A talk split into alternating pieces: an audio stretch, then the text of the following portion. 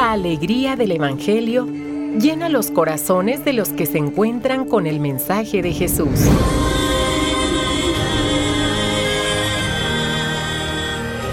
El Evangelio de hoy. El Evangelio de hoy. En voz de Monseñor Sigifredo Noriega Barceló. Escuchemos.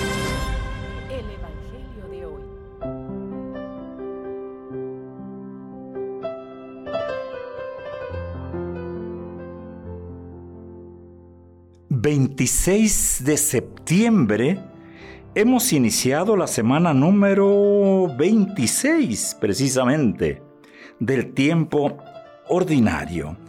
Se sugiere las oraciones, se sugieren las oraciones de la misa por la familia. Dispénsenme si escuchan mi voz un poco cansada, ha sido un mes patriótico y hay los gritos y también el cambio de clima, pero estamos bien, gracias a Dios. Y está mucho, infinitamente mejor la palabra del Evangelio. Escuchemos del Santo Evangelio según San Lucas. Un día surgió entre los discípulos una discusión sobre quién era el más grande de ellos. Dándose cuenta Jesús, de lo que estaban discutiendo, tomó a un niño, lo puso junto a él y les dijo, El que reciba a este niño en mi nombre, me recibe a mí, y el que me recibe a mí, recibe también al que me ha enviado.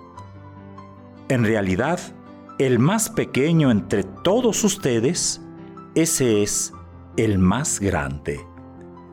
Palabra del Señor. Antes de entrar directamente a la reflexión sobre el Evangelio, hoy es la memoria libre de los santos Cosme y Damián. Grandes cristianos sufrieron el martirio en Alepo, Siria, lo que hoy es Siria. Eh, se hicieron famosos ya desde el siglo IV, porque se le atribuían muchos milagros y ya ven cómo cuando no hay los datos suficientes se empiezan a tejer eh, leyendas.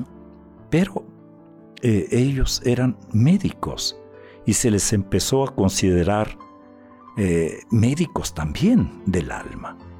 Curaban ellos gratuitamente, así hacían su vida, así vivían su fe en Jesucristo.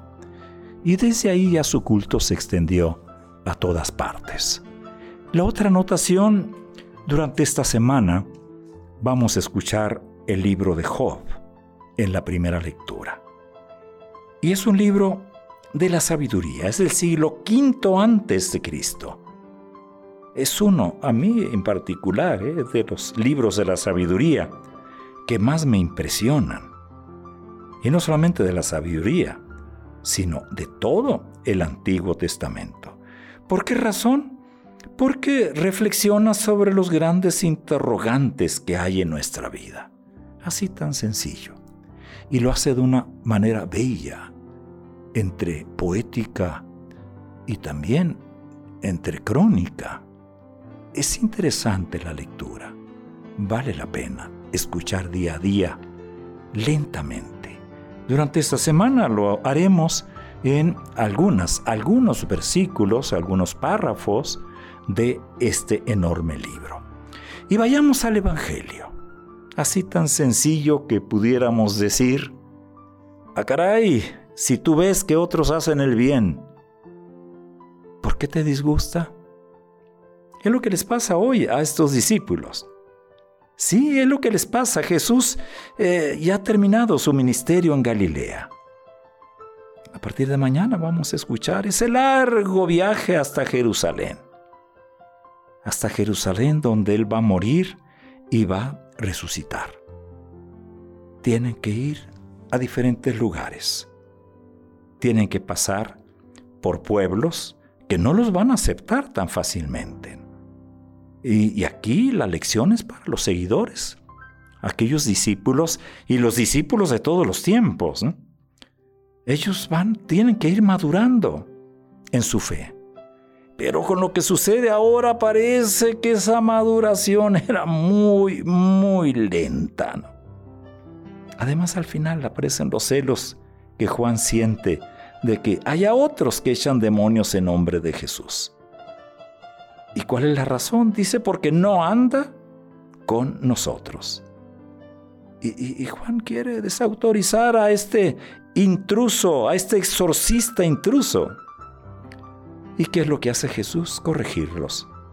No se lo prohíban, pues el que no está contra ustedes está en favor de ustedes. ¿Cuál es la lección para nosotros hoy?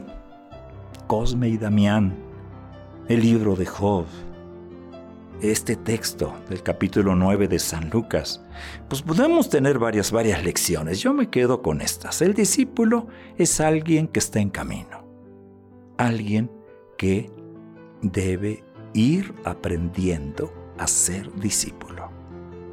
Otra enseñanza, el discípulo es alguien que actúa en el nombre de Jesús. Y el más pequeño de los discípulos es el más grande. ¿Por qué? Porque haciéndose pequeño va a dejar un espacio más amplio para que sea la fuerza de Jesús la que actúe. No somos nosotros. No somos nosotros discípulos. No es el obispo, no es el sacerdote.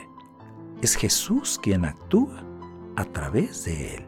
Y mientras más pequeños nos hagamos, la fuerza tendrá que venir de lo alto. Y otra lección es que en el ministerio, en el apostolado, hay que saber aceptar que otros trabajan en nombre de Cristo. Y hoy nos encontramos mucha gente, ni siquiera en nombre de Cristo, hay mucha gente muy buena, que cada uno debe hacerse pequeño, sin pretensiones, ¿Para qué? Para dar. Lo importante es esa enorme disponibilidad para dar. Aquellos discípulos tenían mucho que aprender, también nosotros. ¿Por qué razón? El bien, lo bueno está más allá de los propios intereses, incluso eh, de los propios gustos. No deberíamos, si vemos a otra persona que hace el bien, no deberíamos sentir inseguridad, mucho menos envidia ¿eh? por el bien eh, que hace aquella persona. Estamos iniciando ya los últimos días de este mes de septiembre, mes patrio, mes de la Biblia, mes del testamento.